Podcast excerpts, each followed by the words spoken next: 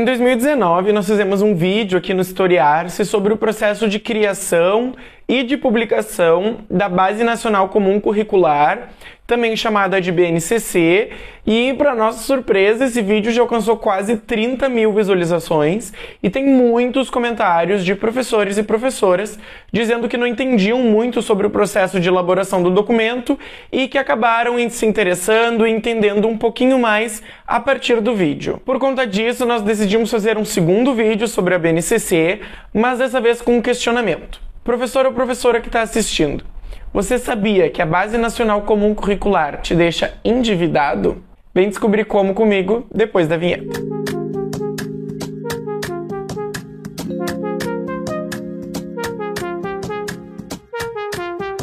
No primeiro vídeo, que vai estar linkado aqui embaixo ou nos cards aqui em cima, a gente falou sobre o longo processo de elaboração do documento, as suas diferentes versões e os conflitos na produção desse documento. Apesar de negar ser um currículo, a Base Nacional Comum Curricular é uma política curricular que prevê o que todas as escolas do Brasil têm que ensinar em termos de competências, habilidades e alguns conteúdos. Ou seja, está ali o mínimo do que deveria ser ensinado em todas as escolas do Brasil em todos os anos da educação básica.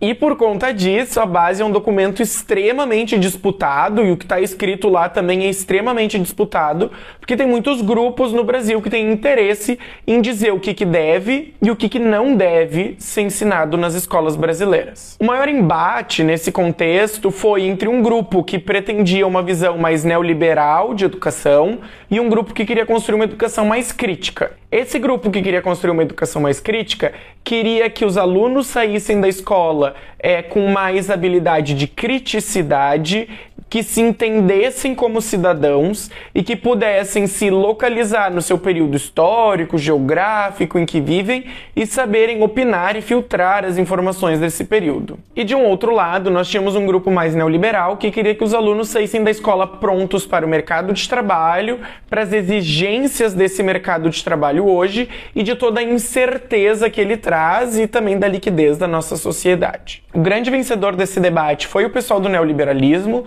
e é por isso que a BNCC traz no seu texto é, tantas competências e habilidades que são pensadas para a vida toda. Como, por exemplo, a flexibilidade, porque a gente vive num contexto de diminuição de direitos trabalhistas, então a gente precisa aprender a lidar de forma flexível com esses acordos previstos entre patrões e empregados, o empreendedorismo, porque a ideia é que os alunos saiam empresários de si para que um empresário não tenha que pagar a eles os direitos trabalhistas e finalmente a criatividade para tu desenvolver inovações mercadológicas que possam ser capitalizadas e vendidas. Vocês percebem que aqui então tem um deslocamento de um é, cidadão formado criticamente, que foi formado para a democracia e para a convivência social, para a formação de um cidadão marcado pelo neoliberalismo, pelo empreendedorismo e para atender às demandas do mercado de trabalho? Foi essa transição importante que aconteceu durante a elaboração da base, porque este lado do mercado de trabalho falou mais alto, ou com mais poder, ou com mais dinheiro. Ocorre que esse debate todo da base, ele aconteceu num contexto de financiarização das nossas vidas. E quem está dizendo isso não sou eu, é um sociólogo chamado Maurício Lazarato. Ele escreveu um livro que vai estar tá aparecendo aqui do lado, que se chama A Fábrica do Homem Endividado, no qual ele argumenta que hoje os estados e as sociedades, especialmente no Ocidente, tem se organizado em torno da lógica neoliberal da dívida. Vocês já devem ter ouvido falar que o Brasil gasta tantos por cento anualmente para pagar os juros da dívida pública, ou então que lá nos anos 2010 houve uma grande crise de dívida na Grécia, em Portugal, na Itália e etc com essa racionalidade neoliberal da dívida, essa noção de que nós somos endividados, ela é internalizada também pelos cidadãos. Então, o Brasil não é apenas um país endividado, como cidadãos brasileiros também são endividados, assim como cidadãos gregos e etc. Então, todas as nossas atividades, elas são capitalizáveis. E quando a gente não está realizando uma ação que pode nos dar lucro ou benefício, a gente se sente jogando o tempo fora, mesmo que isso seja o nosso tempo de autocuidado, o nosso tempo de relaxamento e tudo mais. Porque a racionalidade da dívida nos deixa sempre devendo, com essa sensação de que estamos devendo tempo, uh, devendo trabalho, no caso de nossos professores, devendo atividade a ser feita, caderno de chamada a ser preenchido, conteúdo a ser estudado e etc. Isso tudo faz parte da lógica neoliberal da dívida, em que nós somos cidadãos endividados. E tem um artigo muito interessante de uns autores que eu vou deixar linkado aqui embaixo que falam sobre a financiarização da vida e a educação. E eles argumentam que, assim como a vida se tornou capitalizável, a educação também. E a BNCC e a reforma do ensino médio são grandes exemplos. Por mais que essas políticas educacionais digam que elas querem construir uma educação melhor para o país, a gente tem que se questionar qual educação é essa e qual aprendizagem que eles querem que seja feita. E se você pensou que eles querem criar sujeitos neoliberais, empreendedores de si, endividados, você acertou. Com a economia educacional da dívida, como os autores do artigo chamam, uh, nós ensinamos os alunos que eles têm que ser aprendizes para a vida inteira, que eles têm que ser criativos, que eles têm que ser empreendedores e que eles têm que ser resilientes. Mas percebam, a gente não necessariamente ensina os alunos a serem críticos. Isso porque a criatividade, a flexibilidade e a resiliência previstos na BNCC, eles não são para criar um sujeito crítico, até porque sujeitos críticos incomodam é para criar sujeitos adaptados ao mercado de trabalho, que sejam flexíveis às demandas impostas e à diminuição de leis trabalhistas e que sejam capazes de gerar lucros para uma empresa. E aí, queridos colegas professores e professoras, entra também a nossa prática docente. A gente sabe que hoje em dia nós somos atravessados e bombardeados com uma série de vídeos no YouTube, propagandas, falas, dizendo o que, que a escola deve ou não deve ensinar, ou então descubra que o método para engajar os seus alunos, descubra que o método para melhorar a sua prova e etc. E aí nós somos bombardeados com essas pequenas frases e exigências e nós vamos aos poucos incorporando a é, prática pedagógica da dívida. Porque conforme nós vamos nos adaptando é, para o que a BNCC exige e fazendo esses cursos e comprando materiais prontos e ouvindo as pessoas que dizem o que, que a gente tem que ensinar e não ensinar, a gente vai incorporando pouco a pouco as práticas caracterizadas pela dívida. E eu vou trazer alguns exemplos. Mas veja bem, repensar a nossa prática pedagógica não é uma coisa ruim. Muito pelo contrário. Repensar nossa prática pedagógica é essencial para a gente saber se a gente está fazendo as coisas da forma como a gente acredita, se há alguma forma de nós podermos alcançar outros alunos, trazer novas reflexões e etc.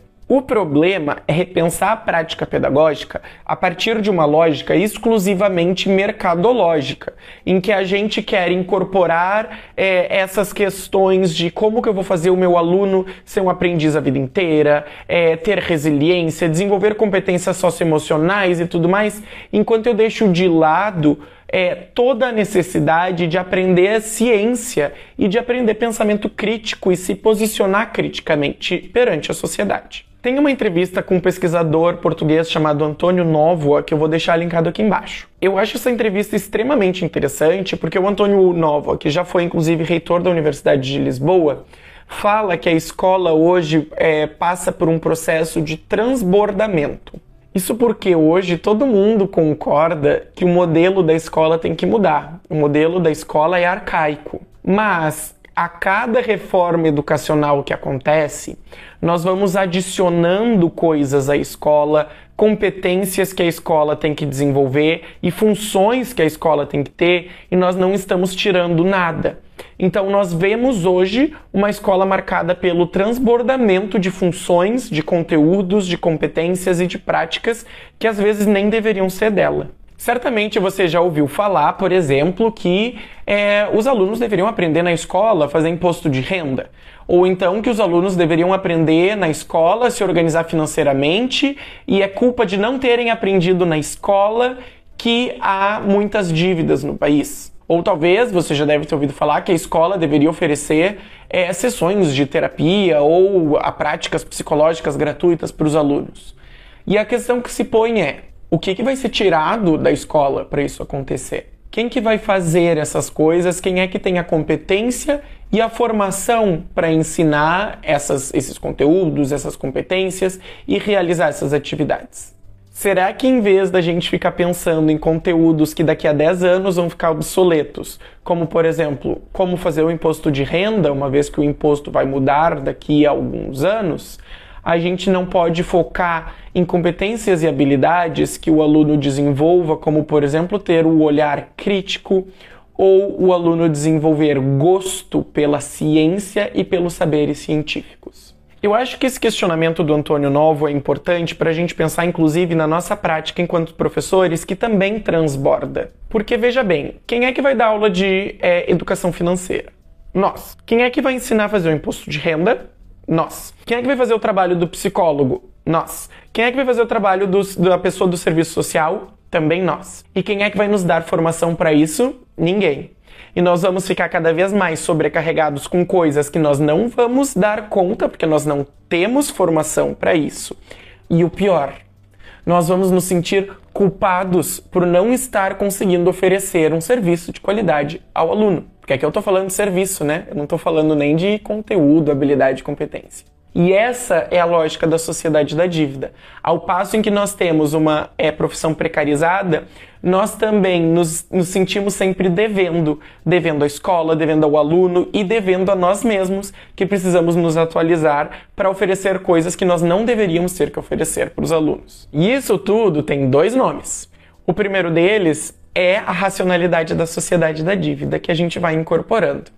E o segundo é a precarização do trabalho. E elas se juntam perfeitamente, porque junto com a sociedade da dívida vem a ideia da culpa.